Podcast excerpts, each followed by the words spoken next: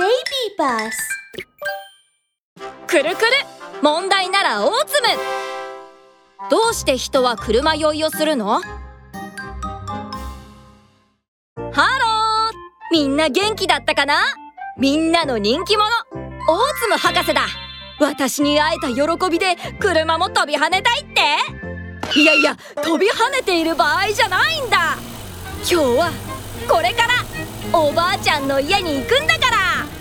車でドライブ楽しいな。大妻博士って車の運転できたの？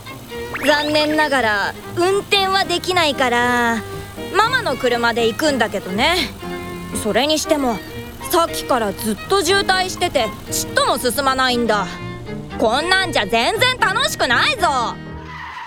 ってあれもう止まっちゃった。うちょっと気持ち悪大妻博士どうしたのええちょっとめまいがして少し吐き気もする私の経験からするとこれは車酔いだうえ大妻博士車酔いって何車酔いというのは車に乗っている時にめまいひどい時は吐き気を感じることを言うんだ。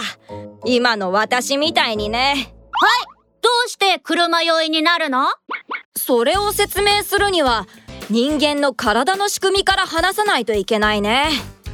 私たちの耳の中には体のバランスを感じる器官があって体が動くと大脳や小脳に信号を送って姿勢を調整して体のバランスを保っているんだ。ん車に乗ってる時も信号を出してくれるの？もちろんだよ。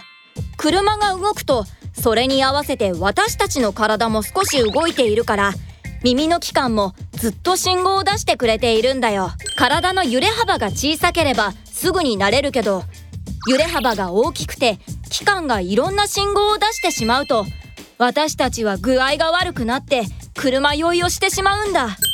みんな車酔いをするの？僕もする？そうとは限らないよ。みんなの体は違うから敏感で強い信号を出してしまって酔いやすい人もいれば鈍感で酔いにくい人もいるんだよ。例えば私のママは全然酔わない人なんだ。どれだけ飛ばしても揺れても車酔いしているところを見たことがないよ。へえ。じゃあ大妻博士は？私？このオーツムはね。